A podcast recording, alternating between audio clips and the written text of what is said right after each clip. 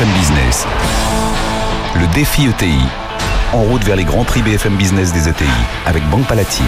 Présenté par David Delos. Et oui, en route pour les Grands Prix des ETI. Bienvenue dans cette édition spéciale de Défi ETI. Défi ETI, c'est votre émission 100% euh, consacrée aux entreprises de taille intermédiaire. Et c'est également un prix tous les mois, un duel amical entre deux ETI qui se disputent nos trophées dans cinq grandes catégories avant la cérémonie qui aura lieu le 10 décembre prochain. Cette semaine, face à face et en lice pour le Grand Prix de l'innovation. Euh, Alain Conrard, PDG de Prodware et Pierre-Olivier Blanchard, directeur euh, de IFCO. Deux visions singulières de l'innovation. On verra ça ensemble. Et puis un arbitre. Bonjour Alexandre Montet, euh, délégué général du METI, le mouvement des entreprises de taille intermédiaire et juré de notre jury des Grands Prix Absolument. des ETI. Les Grands Prix, la compétition, c'est parti.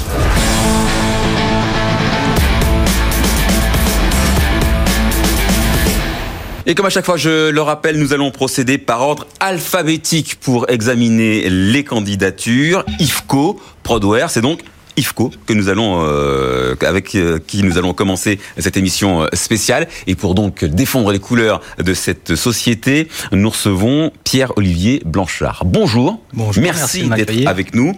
IFCO, ce sont euh, des des bacs plastiques, des conteneurs réutilisables destinés aux produits frais. Alors expliqué comme ça, hein, on, on- on imagine mal où se cache l'innova- l'innovation et pourtant de, de la technologie entre guillemets. Il y en a. Je vais d'abord me tourner vers Alexandre Montet. Euh, Alexandre, un premier commentaire à froid. Euh, L'innovation, a priori, ce n'est pas que de la high-tech quand on regarde ce que présente euh, euh, Pierre-Olivier Blanchard aujourd'hui. Absolument pas. Euh, les ETI, c'est 5800 unités en, France, c'est 34% de l'innovation. Les derniers baromètres de l'INPI montrent, euh, montrent une, comment dirais-je, une, très forte intensité dans, la dans le dépôt de brevets. On a vraiment des entreprises qui sont innovantes, ça fait partie de leur ADN, ce sont des entreprises qui ont un attachement très fort à la qualité du produit et pour lesquelles elles investissent massivement dans l'innovation. Euh, en Allemagne, on appelle ça la perfection du banal. Il y a un attachement très très fort, très fort au produit, qu'importe sa nature, qu'il soit le plus brick and mortar possible. euh, il y a à l'intérieur énormément d'innovation. Alors, Pierre-Olivier Blanchard, est-ce que votre activité exige de gros budgets de, de recherche et développement? Oui, les budgets de recherche et développement sont conséquents. Euh, pour vous donner un exemple et pour citer un chiffre, nous avons déposé dans les dix dernières années 1130 brevets de différentes natures. La première grande nature en termes de dépôt de brevets, c'est des dépôts de brevets qui sont plutôt liés au bac en lui-même. La deuxième nature, c'est des dépôts de brevets qui sont plutôt liés à la digitalisation en règle générale. Et la troisième, ce sont des brevets qui sont plutôt liés aux services qu'on peut apporter aux clients aujourd'hui. Alors, avant d'aller euh, plus loin ensemble, votre activité en images avec un reportage, il a été tourné cette semaine et il est signé Étienne Braque et Pierre Gélin.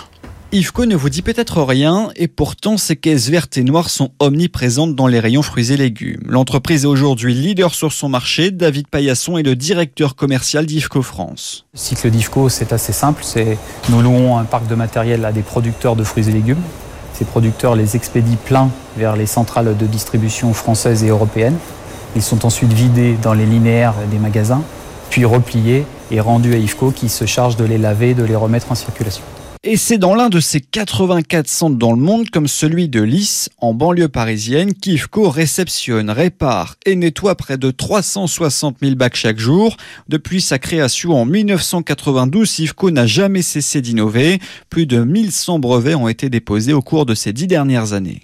Les innovations sont nombreuses, elles nous permettent d'améliorer sans cesse nos produits avec des hauteurs de bac de plus en plus réduites, des empreintes environnementales qui le sont aussi forcément, des poignées qui sont plus aisées, moins blessantes, plus confortables, de la traçabilité avec des codes à barre 2D qui permettent de suivre nos bacs au quotidien.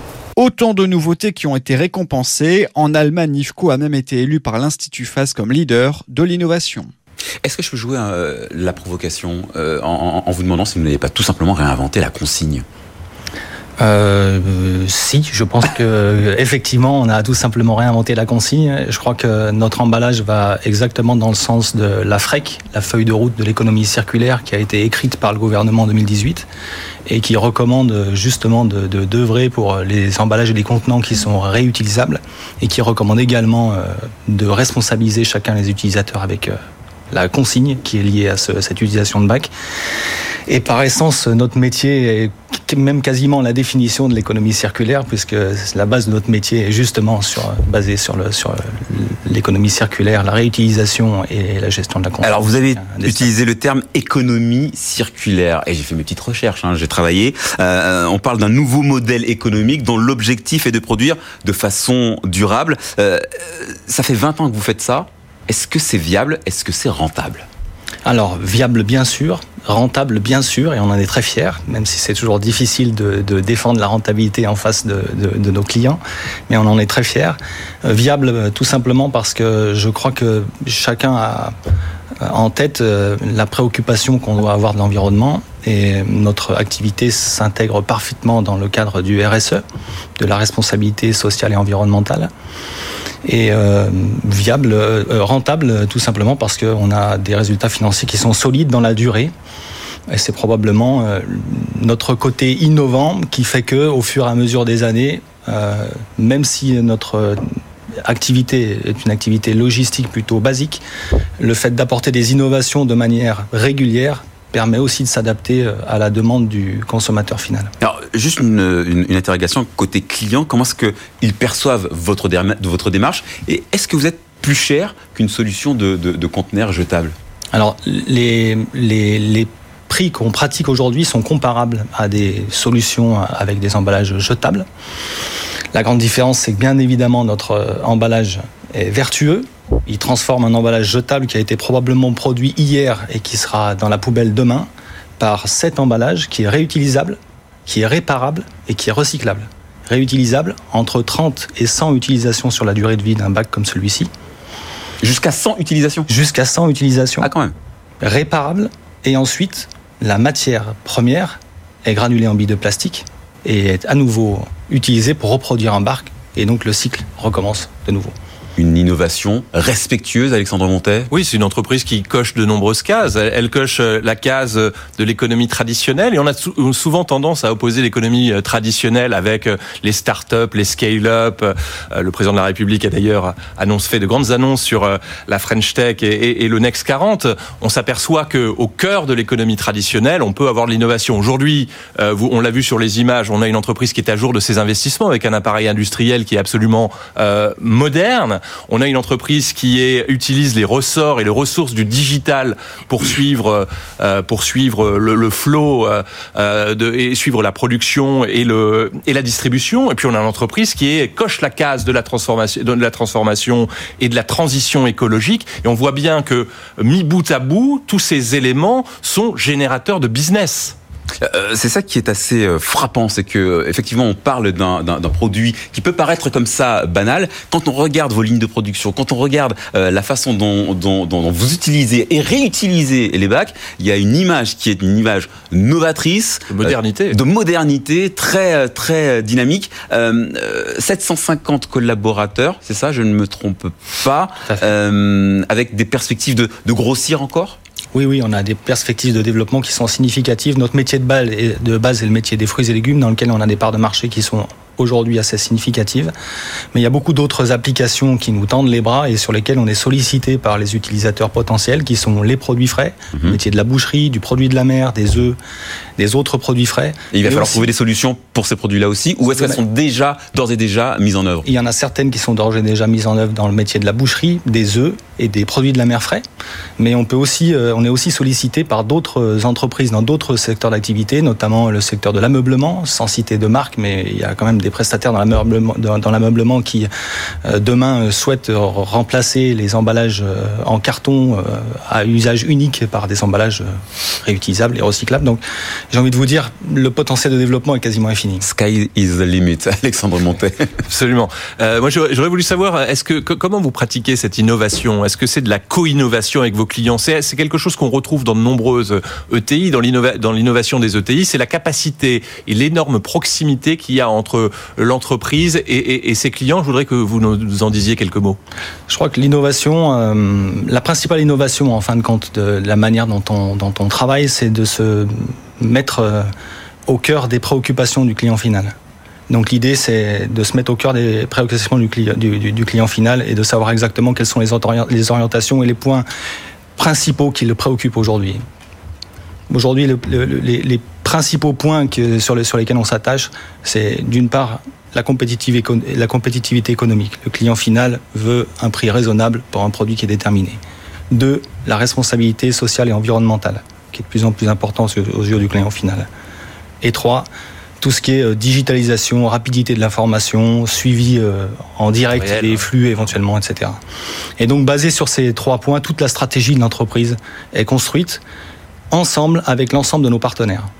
Et je crois que c'est véritablement ce qui fait aussi le succès dans la durée et, ce qui fait que l'entreprise est toujours innovante, c'est de se mettre autour d'une table avec l'ensemble des partenaires et des prestataires de cette chaîne d'approvisionnement qui compte euh, un nombre d'opérateurs qui est très important et d'essayer de travailler ensemble, chacun avec ses, compétences, pour pouvoir euh, satisfaire les attentes du client final aujourd'hui. Euh, j'aurais juste qu'on s'intéresse un petit peu à ces, codes barres. Ils servent à quoi exactement euh, ces, ces, petits symboles? Alors ce code barre 2D est une des innovations qu'on a mis en œuvre avec ce nouveau bac qui permet d'identifier de manière unique chacun des bacs par une lecteur 2D un appareil photo classique d'un smartphone suffit.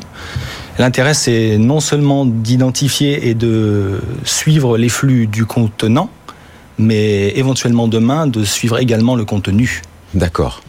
Euh, Alain Conrard Juste un mot sur votre adversaire, je mets d'énormes guillemets hein, euh, pour ça. Euh, vous attendiez à autant de technologie dans les produits de d'IFCO j'ai beaucoup de respect pour euh, pour ce que fait IFCO. C'est vrai que euh, euh, la technologie ne paraît pas comme ça aussi évidente au regard de l'utilisation qu'on en fait. Mais oui, il y a beaucoup de nos clients ETI e qui sont pas forcément dans la high tech et qui ont beaucoup de technologie derrière leurs produits. Et c'est ce qui leur permet d'ailleurs de, continuer à avancer, de rester compétitifs. Alors Alain Conrard, vous avez donc pris la parole et vous allez la garder. La course au Grand Prix continue. La parole au deuxième candidat pour ce prix de l'innovation.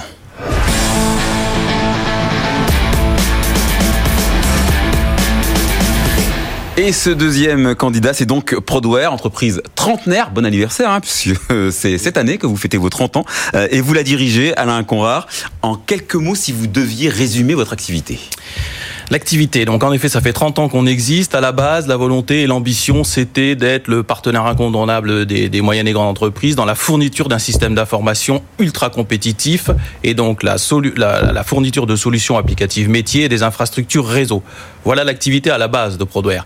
Il est vrai qu'avec toutes les mutations technologiques qu'on a vécues ces dernières 30 années, le modèle a énormément évolué et aujourd'hui, on se positionne plus comme le partenaire de référence de nos clients dans la transfo digitale à travers des métiers de conseil, d'édition, d'innovation, d'édition, d'implémentation et de service manager. Alexandre Montet, qu'est-ce qui vous séduit dans, dans, dans le dossier euh, euh Prodware? Il n'y a pas que les majors dans la vie, c'est-à-dire qu'il n'y a pas, on n'est pas dans une bipolarisation avec d'un côté les, les, les majors américains de fourniture de, de prestations euh, technologiques et puis euh, et puis les Chinois. Il y a de la place encore pour des entreprises agiles, des entreprises dynamiques qui adressent un marché euh, d'entreprises moyennes euh, et d'entreprises voilà de taille d'entreprises de taille intermédiaire on ne se rend pas compte, les, médias en parlent assez peu de, du, du foisonnement. Effectivement, ça, on peut, peut pas vous le, on, peut que saluer cette, cette dynamique.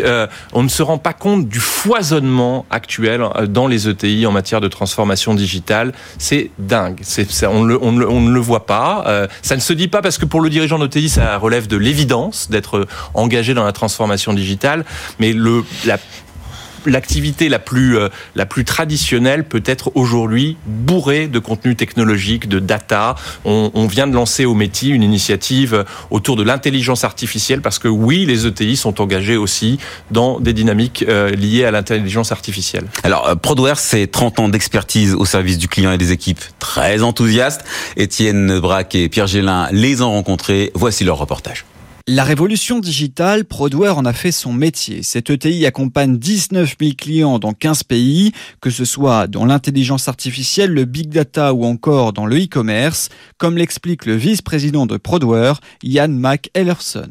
Nous sommes là pour aider les gens dans leur transformation digitale. C'est-à-dire, on les aide à transformer leurs process, leurs outils, les façons que leurs clients, fournisseurs, employés interagissent. Les solutions sont aussi nombreuses que les clients. Chaque cas est unique. Prodware a par exemple totalement transformé le système informatique de Manutan, le leader européen de la vente en ligne pour les entreprises.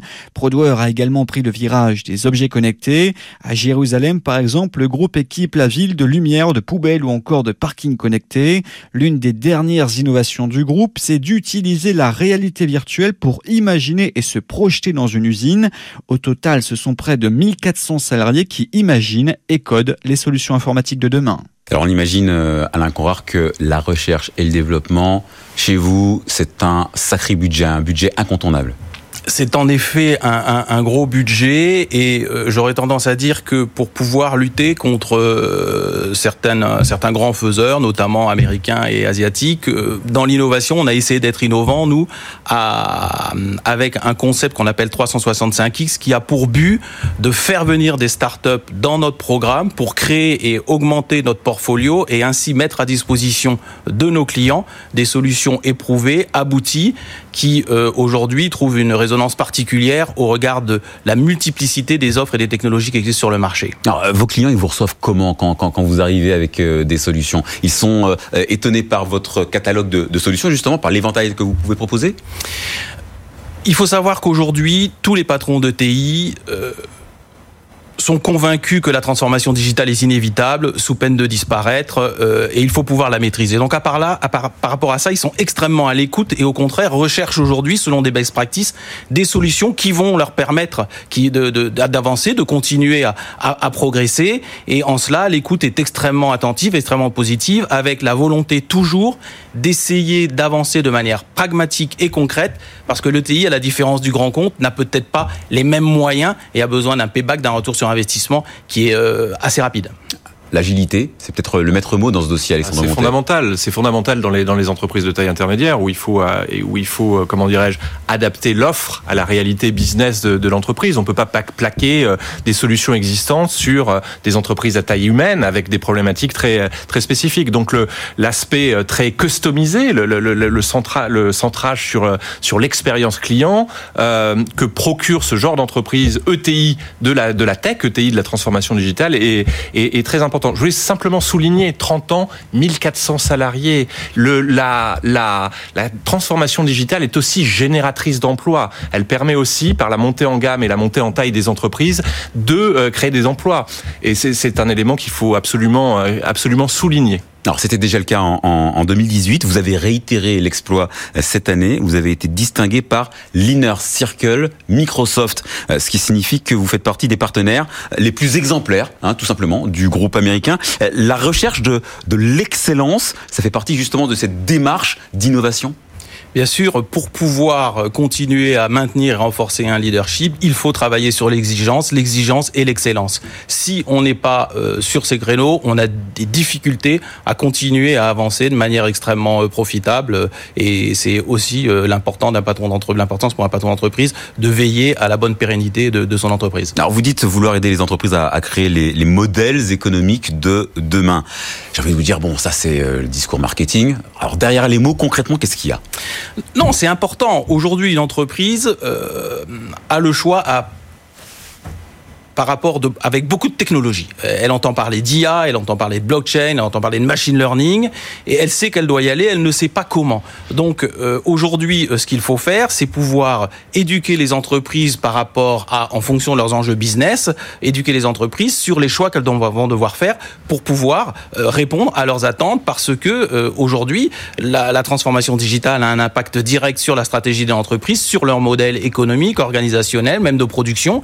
Il faut prendre tout ça en compte pour pouvoir évangéliser et s'aimer et essayer de faire rentrer toutes ces entreprises dans une transformation digitale progressive en fonction de la maturité des, des, des entreprises. Alexandre Montet on a ce qui, ce qui était très intéressant et ce qui joue aujourd'hui. On sait que les ETI euh, sont majoritairement industrielles, positionnées sur les marchés de niche, qu'elles créent de l'emploi dans les territoires. On est assez convaincu que l'alliance euh, du digital et de cette économie traditionnelle peut permettre à la France de retrouver sa place dans le concert des nations industrielles. Enfin, on a, il y a une, une, carte à jouer très très puissante. Alors justement, on va parler un petit peu de, de, de l'international. Ça a été un des gros moteurs de la croissance chez Prodware l'an passé. Euh, si je ne m'abuse, plus de 60% du chiffre d'affaires global. Euh, ce sera encore le cas dans les années à venir? Oui, il est clair que l'international porte la croissance du groupe, tout simplement parce que nos clients sont tous à l'international et quasiment tous à l'international. Donc, à ce titre, en effet, il faut veiller à continuer à nous renforcer sur, sur ces marchés. Mais ça veut dire, ça veut dire se renforcer via des acquisitions, via des achats de, de, de, de nouvelles compétences? Trois possibilités le renforcement des positions géographiques en organique ou en externe en fonction des opportunités, mais se renforcer aussi sur la panoplie euh, des services et des offres euh, fournies, et notamment sur les activités de conseil qui sont extrêmement importantes. Et puis euh, aussi veiller à se renforcer sur de nouvelles offres innovantes qui, parce que c'est la transformation digitale qui l'exige, qui l'exige, pardon, avance au quotidien et il faut pouvoir toujours onboarder des nouvelles offres au regard des nouvelles ambitions de nos clients. Alors, je n'ai pas posé la question tout à l'heure à Pierre-Olivier Blanchard. Chez IFCO, l'international, c'est aussi très important L'international est très important, effectivement. Nous sommes présents sur les cinq continents aujourd'hui, avec euh, une présence qui est plus forte en Europe que sur les autres continents. Mais on a encore, euh, bien évidemment, des potentiels de développement qui sont significatifs, notamment sur les pays d'Asie, en Chine, où on est présent, qui est un marché avec un potentiel incroyable. Alors, euh, tout à l'heure, j'ai demandé l'avis d'Alain Conrard sur votre activité. Maintenant, je vous pose la question à vous, chez Prodware. Vous voyez un adversaire redoutable? En termes d'innovation euh, Je vois un, un, adversaire redoutable en termes d'innovation, c'est sûr. Je vois surtout euh, une entreprise euh, pour laquelle j'ai beaucoup de respect, parce que c'est une entreprise qui d'abord est assez jeune, qui est dans un métier qui est très concurrencé et qui a su au travers des années euh, se montrer innovant de telle manière qu'elle continue à donner de la valeur ajoutée à ses clients aujourd'hui.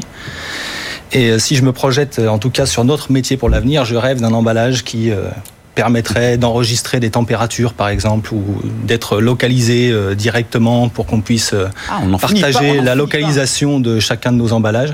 Et dans ce cadre-là, je suis bien persuadé que votre entreprise pourrait être un excellent partenaire pour réfléchir aux solutions à mettre en œuvre. Un partenariat. Excellent.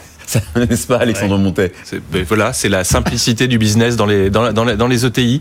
Euh, non, c'est absolument fascinant ce qui se passe, ce que ce que vous disiez, monsieur. C'est-à-dire que à partir d'un produit de base, on est capable aujourd'hui d'introduire énormément de technologies. Et, en faire des, éléments à très très très très forte valeur ajoutée. Ce que vous disiez sur la température, sur le suivi, euh, j'imagine que que euh, aujourd'hui vous vous analysez la donnée, c'est-à-dire que vous avez euh, vous vous êtes vous avez, vous avez basculé non pas forcément dans l'ère du big data, mais de la smart data, c'est-à-dire que vous êtes en temps réel en capacité de savoir où est tel produit, etc. J'imagine aussi qu'il y a des développements sur les questions de péremption des produits également dans la dans la chaîne, dans la détection, dans la détection du risque, etc. Enfin, les, les applications euh, une fois qu'on une fois que le produit et que la base industrielle est présente, les applications offertes aujourd'hui euh, par les nouvelles technologies sont effectivement infinies. Alors, je vais vous demander un petit exercice. Euh, je vais vous donner à chacun 45 secondes, une minute, pour nous donner votre définition de l'innovation. On va commencer par Pierre-Olivier Blanchard. Alors l'innovation pour moi c'est un élément qui est absolument déterminant. Déterminant parce que ça permet de remettre l'ensemble de l'entreprise et de ses partenaires en question, de réfléchir à quelles sont les attentes des consommateurs finaux aujourd'hui, quelles sont les attentes de demain. En tant que chef d'entreprise, ça permet aussi d'avoir une bonne lisibilité sur l'avenir, ce qui est aussi extrêmement important pour assurer la pérennité de l'entreprise. Et donc, euh, pour faire la différence et pour survivre dans la durée, c'est une absolue nécessité. Alain Conrard, même exercice, l'innovation pour vous, qu'est-ce que c'est? L'innovation, avant tout, ça permet d'avancer, ça permet de progresser, ça permet euh, de faire évoluer les choses. Et je pense qu'il faut la prendre dans une logique toujours d'opportunité plutôt que dans une logique de risque.